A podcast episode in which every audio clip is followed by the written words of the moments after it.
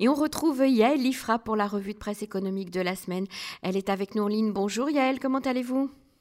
Bonjour Emmanuel, ça va bien, merci.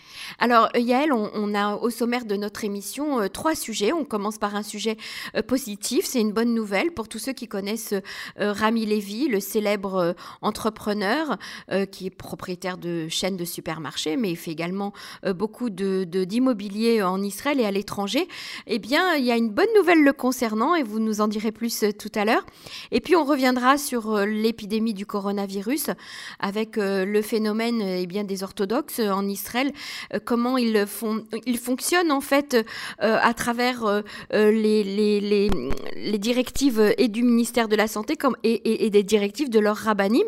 Et puis on terminera sur les perspectives du marché de l'emploi. Ça intéresse tous nos auditeurs, bien évidemment. donc on, on démarre avec la bonne nouvelle, Yael. Alors, qui est Rami Levy Rami Levy, c'est euh, une histoire de réussite à l'israélienne assez remarquable. C'est véritablement euh, ce qu'on appelle un self-made man. C'est quelqu'un qui s'est construit à partir de rien depuis une épicerie, un petit magasin euh, d'alimentation situé dans la rue Ashikma au marché de Mahane Yehuda. Et donc, c'est pour ça que jusqu'à aujourd'hui, euh, sa chaîne de supermarchés, qui est devenue énorme, porte toujours ce nom. Mmh. Et puis, il s'est développé au cours des années euh, jusqu'à, effectivement, comme vous l'avez dit, acquérir un empire immobilier, acquérir la chaîne de supermarchés et de cafés euh, Cofix. qui est également assez connu en Israël. Et Rami Levy a fait toute sa fortune sur des prix bas. C'est un petit peu, entre guillemets, le Michel-Édouard Leclerc euh, euh, israélien. Euh, il s'oppose de façon très forte aux géants de la grande distribution comme Schufersal par exemple.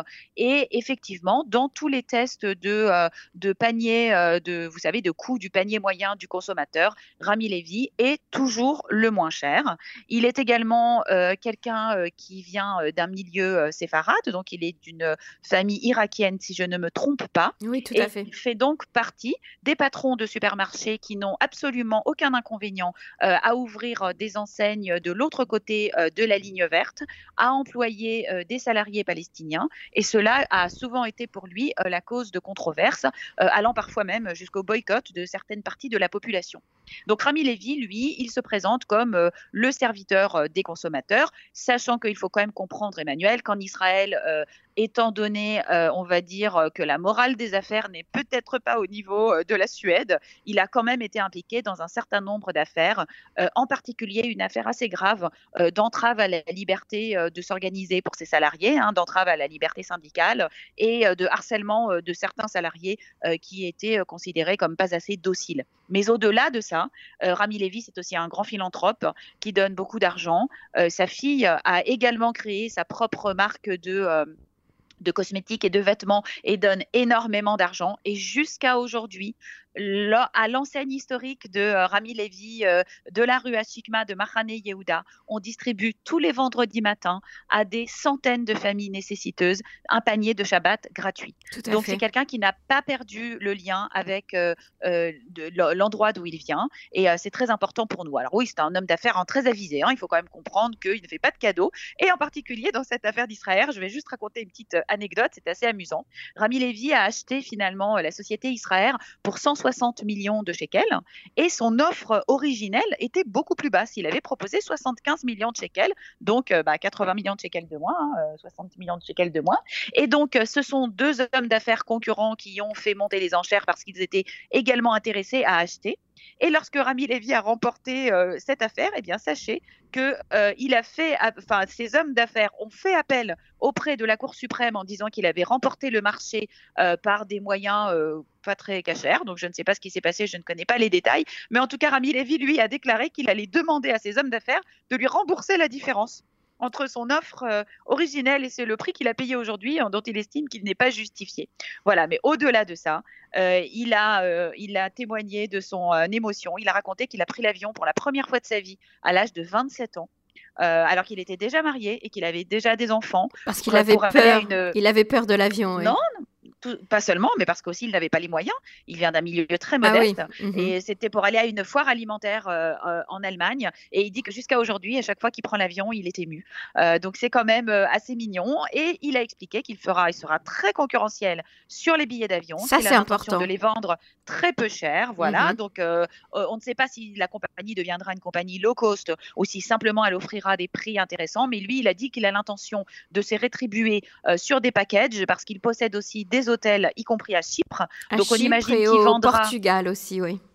Exactement. Donc, on, imagine qu'il vendra des packages comprenant des nuits d'hôtel, le vol, et puis peut-être la location de voiture, par exemple, et que, euh, et que peut-être sur les vols euh, secs, il sera capable de, d'amener de la concurrence.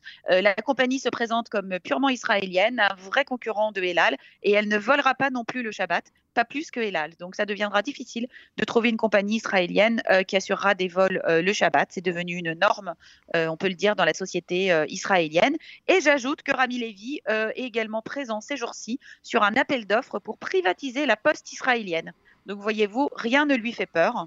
et malgré tout, on espère qu'il introduira de la concurrence et des baisses de prix dans le secteur de l'aviation israélienne et non pas étrangère, puisque des vols low cost, il y en a plein sur Israël. En espérant qu'on puisse bientôt tous voyager comme avant et, partout dans le monde.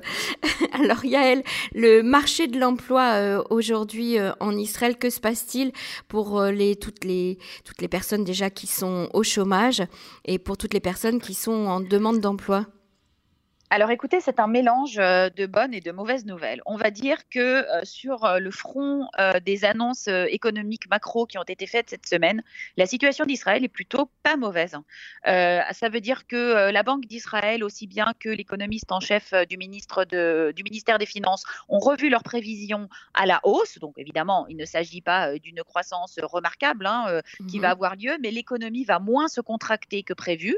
On a constaté à la fin de chaque confinement un retour assez important euh, des salariés à leurs emplois et une baisse du taux de chômage. Et donc, il y a d'assez bonnes raisons d'espérer que pour toutes les sociétés euh, qui attendent en fait finalement euh, le vrai retour de l'économie, un grand nombre de salariés retrouveront assez rapidement leurs emplois, peut-être pas exactement dans les mêmes conditions, mais en tout cas, on n'a pas à craindre que le chômage massif reste.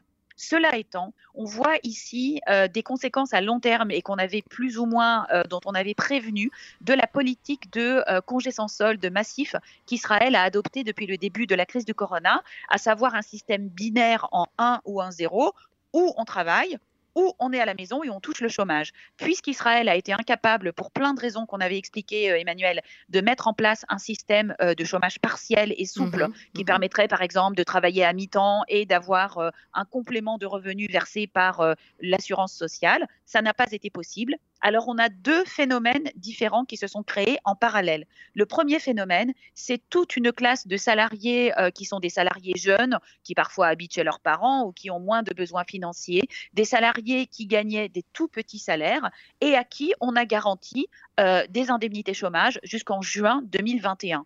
On comprend donc que l'incitation à retourner au travail pour ces salariés est extrêmement faible, hein, puisqu'en Israël, on sait très bien, la durée du travail est élevée, on travaille 42 heures par semaine. Les conditions de travail ne sont pas toujours très confortables. On a très très peu de jours de congé. Et plus euh, on est euh, au chômage, euh, enfin, plus le revenu, euh, comment expliquer, comment expliquer, plus le revenu de base, c'est-à-dire le salaire est bas, plus le pourcentage de chômage qu'on touche est élevé. C'est-à-dire, on ne va pas donner 50% du salaire à quelqu'un qui ne gagne déjà que 5000 shekels. Mmh Donc, forcément, le, euh, le, le la, la, validité économique du retour à l'emploi est assez basse. Donc, on a, et on le sait maintenant, toute une, tout un nombre de salariés bah, qui attendent tout simplement que les indemnités chômage se terminent pour retrouver au travail, pour retourner au travail, pardon, et qui, bien entendu, pour certains, travaillent de façon non déclarés à côté pour compléter ce revenu. Donc, ils n'ont pas forcément intérêt à retourner au travail. Ça, c'est une des premières mauvaises conséquences. La deuxième mauvaise conséquence euh, de ce système, c'est que les entreprises elles-mêmes, ne pouvant pas employer leurs salariés donc à mi-temps ou pour quelques heures, ont dû s'accommoder de travailler avec beaucoup moins de salariés, puisqu'elles gardent le minimum et le reste est en congé sans solde en attendant. Et donc, en fait, ce qu'on n'a pas vu, ce qui s'est passé sous le radar, c'est un phénomène mais pas forcément bon pour le chômage, à savoir que de très nombreuses entreprises en Israël se sont énormément améliorées dans leur efficacité. Mmh. Elles ont découvert la productivité, Emmanuel. Elles ont découvert qu'on pouvait faire avec deux salariés ce qu'on faisait avec quatre avant, qu'on Mhm. pouvait améliorer la méthode de travail, qu'on pouvait faire travailler les salariés depuis la maison, éviter qu'ils passent deux heures dans les embouteillages ou quatre heures dans les embouteillages tous les jours avec des problèmes de trajet, de, de, de, de voiture, de fatigue, etc.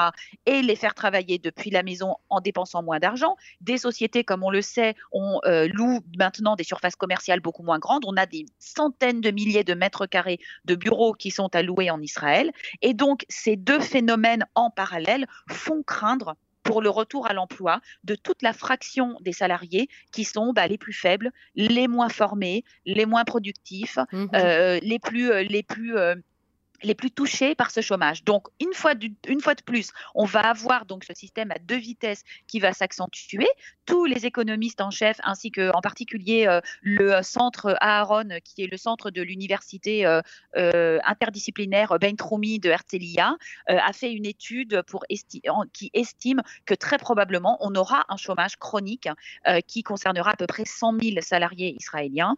C'est-à-dire que ces personnes-là auront beaucoup de mal à rejoindre le marché du travail parce que justement les entreprises se seront améliorées. Il y a eu une numérisation massive et Mhm. donc on parle ici de salariés, donc on va reparler après, des salariés du secteur ultra-orthodoxe qui n'ont très très peu euh, de euh, capacité euh, numérique puisque euh, généralement ils n'ont pas forcément d'ordinateur à la maison, ils n'ont pas fait d'informatique, ils ne parlent pas anglais. Donc toutes ces capacités qu'on demande maintenant aux gens de maîtriser pour pouvoir retourner au travail.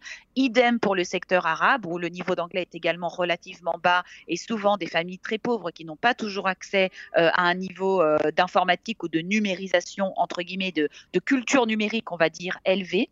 Évidemment euh, toujours les mêmes, les femmes, les personnes âgées de plus de 55 ans et comme l'eff- l'effort de formation professionnelle et de placement de ces salariés n'a pas été fait comme on aurait dû le faire. On n'a pas exploité la crise pour former des salariés à des nouveaux métiers. Il y en a même qui estiment qu'aujourd'hui, on devrait subordonner le paiement des indemnités chômage à des formations des professionnelles. aux gens, formations. Mhm. on vous paye, d'accord, mais formez-vous pendant ce temps-là. Bon, les formations n'existent pas forcément, un certain nombre existent, mais vous savez comment c'est en Israël, une bureaucratie écrasante pour faire valider les formations, pour qu'elles soient prises en charge, la méfiance envers les salariés, la peur qu'ils ne fassent rien. Total, on a créé quand même finalement une génération de chômeurs là, qui est assise à la maison depuis un an, en, en se méfiant justement de, du système du chômage partiel, que les salariés et les employeurs seraient en collusion et ils pourraient ne pas déclarer pour pouvoir toucher plus de chômage. Total, on a mis les gens en chômage à 100%. Donc vous voyez les effets pernicieux euh, de cette pensée bureaucratique euh, et non efficace. Mais est-ce que vous finalement- pensez, euh, Yael, que le travail, le système du travail à la maison sera donc peut-être co- continu, renforcé, apprécié? Je pense que certainement, il va rester. Il va en rester quelque chose, mais moins que ce que l'on croit. On voit maintenant les premières études paraître un an après le grand enthousiasme et qui nous montrent les effets pernicieux également du travail à la maison, la, démotiv- la démotivation, la désocialisation. On Mhm. comprend qu'il faut une dose de travail à la maison, peut-être deux jours par semaine sur cinq, peut-être un jour par semaine, ça dépend mais on comprend qu'on est des animaux sociaux. On a besoin de voir du monde, on a besoin de travailler avec euh, des collègues, on a besoin euh, de ces échanges euh, réels et physiques pour pouvoir se motiver. La motivation est très difficile à maintenir quand on est juste assis derrière un ordinateur. Donc il faut faire la part des choses, mais oui, je pense que la numérisation euh, sera très accélérée. Je pense qu'on va voir des, des, des entreprises qui vont devenir plus efficaces et j'espère aussi au niveau des services. Et il faut effectivement comme on l'a dit, arrêter d'accorder des avantages à certains groupes de population. Et là, c'est le professeur Eckstein euh, euh, de l'université Bentroumi d'Artelia qui le dit. Il dit qu'il y a un écart énorme entre les intérêts des hommes politiques et ce qui est bon pour l'économie.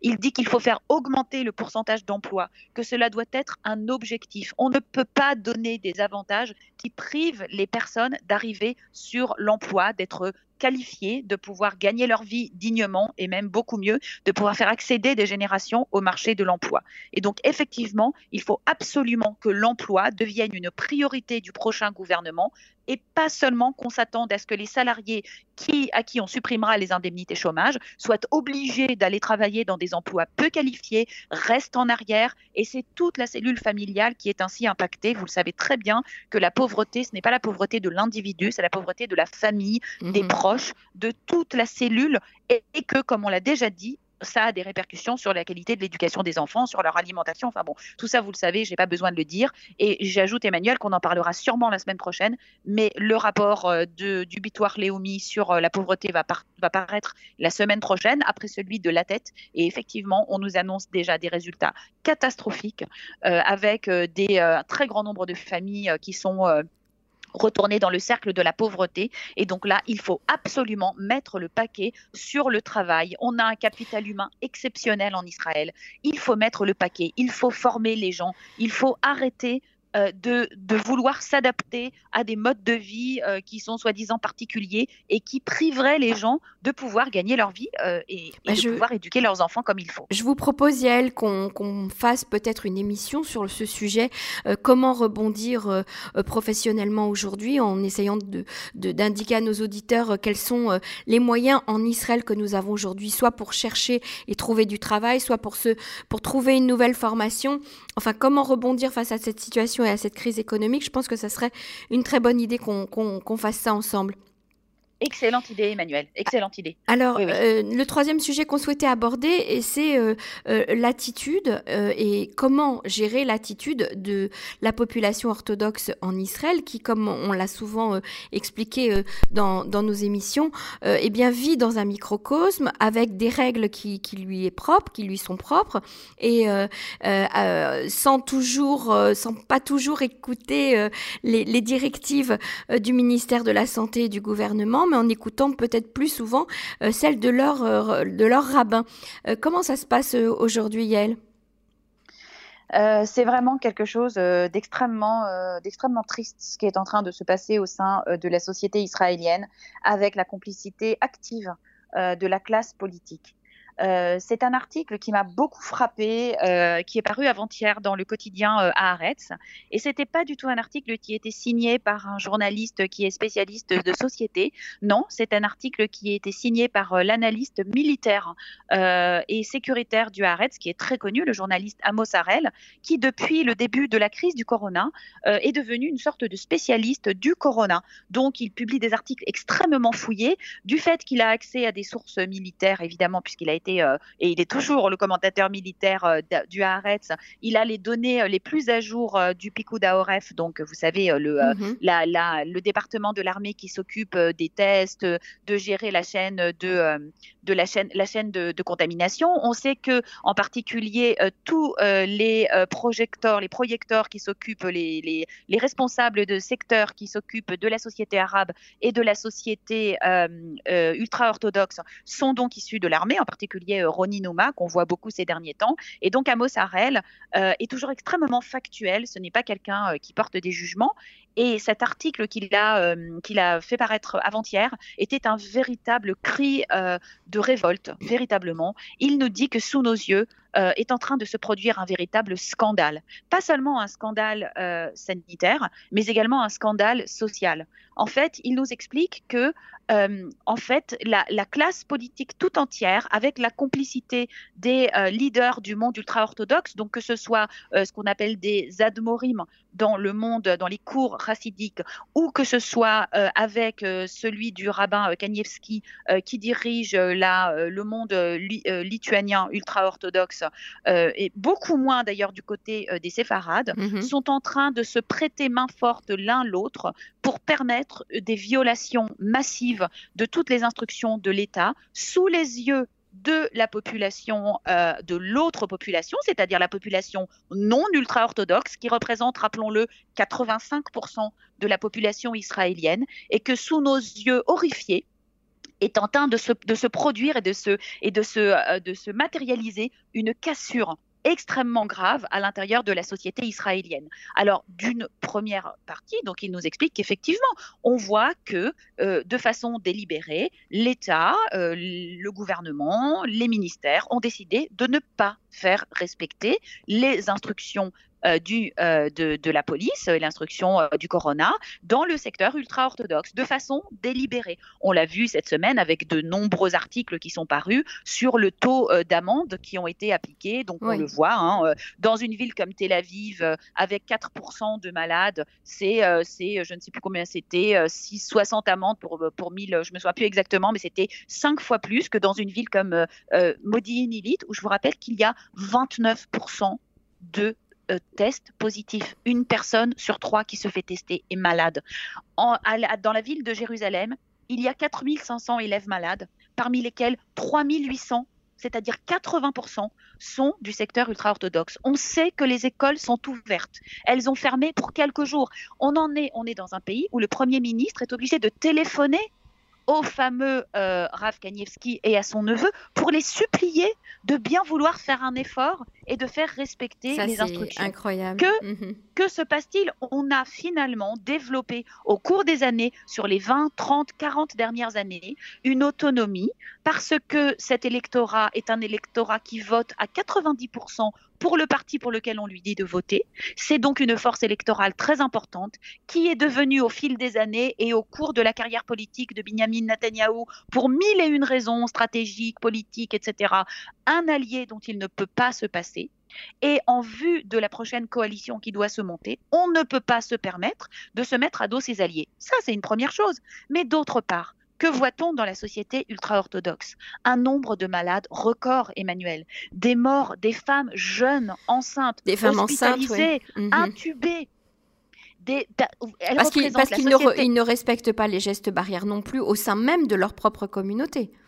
Mais absolument, non. Mais ce que je veux dire, c'est que on voit une société entière qui, pour des raisons que l'on ignore finalement, que l'on n'arrive pas à comprendre psychologiques, mhm. on dirait n'a pas peur de la mort, n'a pas peur de la ça, maladie. Pourquoi se mettent-ils en euh, danger? Pourquoi se mettent-ils en voilà. danger? Alors, ils se mettent en danger ce n'est pas de leur faute pour le coup, là, véritablement pas, mais c'est la faute de ces leaders eux-mêmes rabbiniques qui sont devenus esclaves de leur influence politique, esclaves des budgets, des milliards qu'on leur verse, aussi bien pour les yeshivot que pour leurs écoles, qui, rappelons-le, sont financées par l'État, alors même que l'État n'a aucun contrôle sur les contenus enseignés, pour toutes sortes d'autres aspects de leur société qui ont évidemment tout à fait le droit de mener un mode de vie qui leur convient sans aucun problème, mhm. mais en respectant les lois de l'État, il n'y a aucune raison de ne pas les respecter. Et donc on se rend compte que ces leaders, euh, aussi bien que les députés, que l'on n'entend pas, quand a-t-on entendu dans les derniers temps Yaakov Litzman ou Moshe Gafni ou Yaakov Asher, ou encore plein d'autres euh, députés et ministres du secteur ultra-orthodoxe ashkénaze ouvrir la bouche et dire qu'il y a un danger de mort non, on n'entend rien. Alors une fois par semaine, on nous sort euh, de derrière les fagots un rabbin qui a dit que c'est très grave. Mais tout le reste, c'est une complicité coupable. Ces personnes-là, véritablement, comme le disent maintenant de nombreux journalistes ultra-orthodoxes, y compris euh, Ishaï Cohen, j'ai partagé cette semaine sur ma page euh, un appel qu'il a, une, chronique politique sur le site Kikar Shabbat, qui est le site mhm. principal du secteur ultra-orthodoxe où il dit tout net, nous avons du sang sur les mains. Oui, tout à fait. Pourquoi mhm. laissons-nous faire cela? Pourquoi cette complicité coupable? Fermer les yeux en espérant que ça va passer, fermer les yeux en pensant que ce n'est pas si grave, fermer les yeux en disant, comme le Rav Kanievski, que c'est parce que c'est parce que les enfants ne vont pas dans les Talmudei Torah que la maladie a remonté. On connaît trop bien ces arguments terribles, Emmanuel. On les a entendus tant de fois. Alors qu'en fait, euh, cette, peur panique, c'est la peur de la perte de la mainmise sur un secteur entier qui est sacrifié par ses leaders, sacrifiés par ses dirigeants. Et Amos Harel nous dit également, hein, de façon un peu ironique, on n'a pas fermé les écoles des garçons, mais sachez Emmanuel que toutes les filles sont à la maison. C'est ça. Hein. les mhm. séminaires des filles n'ont pas été rouverts. Donc quand il s'agit de mhm. dire que, euh, la, que l'étude est au-dessus de tout, oui, bien sûr, on le dit et on dit, ah ben vous comprenez, c'est tellement important pour eux l'école. Non, l'école, pour les garçons. Les filles qui gagnent la vie de leur famille et qui sont celles généralement qui pourvoient hein, à la subsistance de toute une famille, elles n'apprennent que des matières entre guillemets profanes, donc c'est beaucoup moins important. Donc il faut quand même le dire, il y a ça, et puis il y a tous ces mariages, Emmanuel, mhm. toutes ces fêtes mhm. où personne ne porte de masque, où des salles bourrées avec des gens qui dansent tous ensemble. C'est un petit peu euh, une sorte d'aveuglement collectif et je crois aussi que ce sont des sociétés où les normes sociales sont extrêmement fortes. Il faut faire comme tout le monde. On ne veut pas être mal vu. C'est ça. Euh, Aaron, euh, Aaron Rabinovitch, le journaliste du Haaretz qui s'occupe du secteur ultra-orthodoxe, raconte comment il s'est fait insulter parce qu'il avait un masque quand il rentré dans une synagogue. C'est un petit peu, vous savez, celui qui rappelle aux autres un peu la mauvaise conscience. Donc on ne veut pas y penser. On fait comme si ça n'existait pas et avec la complicité des politiques et avec cette addiction de ces rabbinimes et de tous ces leaders religieux au pouvoir, au ministère et au budget. Quand on dit qu'il ne faut pas mélanger religion et politique, Emmanuel, je crois que pour le coup, on en a la preuve ultime. Ce secteur ne peut plus se détacher du pouvoir politique qu'on lui a donné, qui se traduit en budget et en ministère.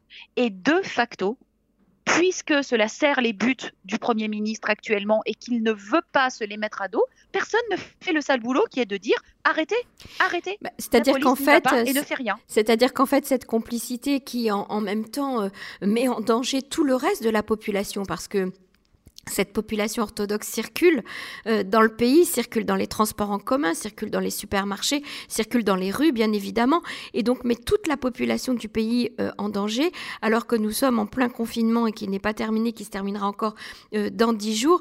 ça paraît complètement illogique et aberrant.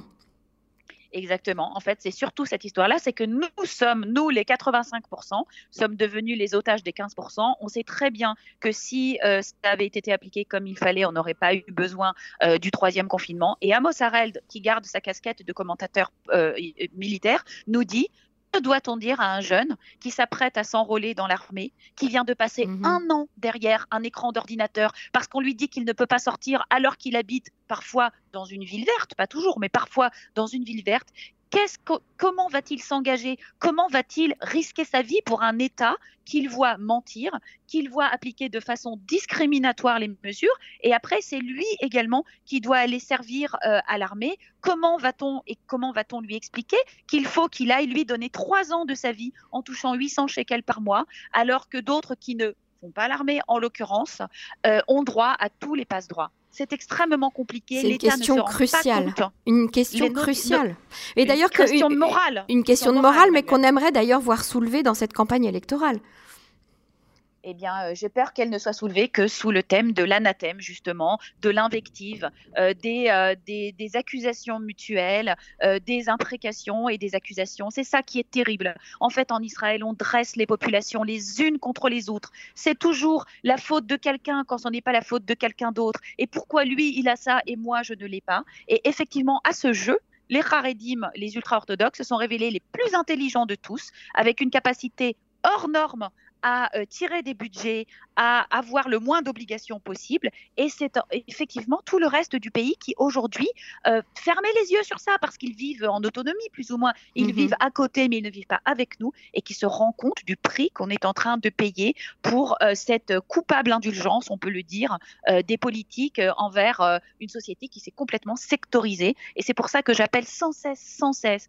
à un pacte républicain, à plus de mélange des populations, à ce que les gens se connaissent, se fréquentent. Je pense que c'est plus difficile quand on connaît le voisin euh, de, euh, de, façon délibérée d'agir euh, en ignorant les dommages qu'on lui cause que quand on le connaît. Et ça, ça doit commencer, Emmanuel, depuis l'école. Absolument. Tout à fait. Yael Ifra, merci beaucoup pour cette revue de presse passionnante comme chaque semaine. On vous retrouve la semaine prochaine sur les ondes de Cannes en français. Merci Yael, à bientôt. Merci Emmanuel.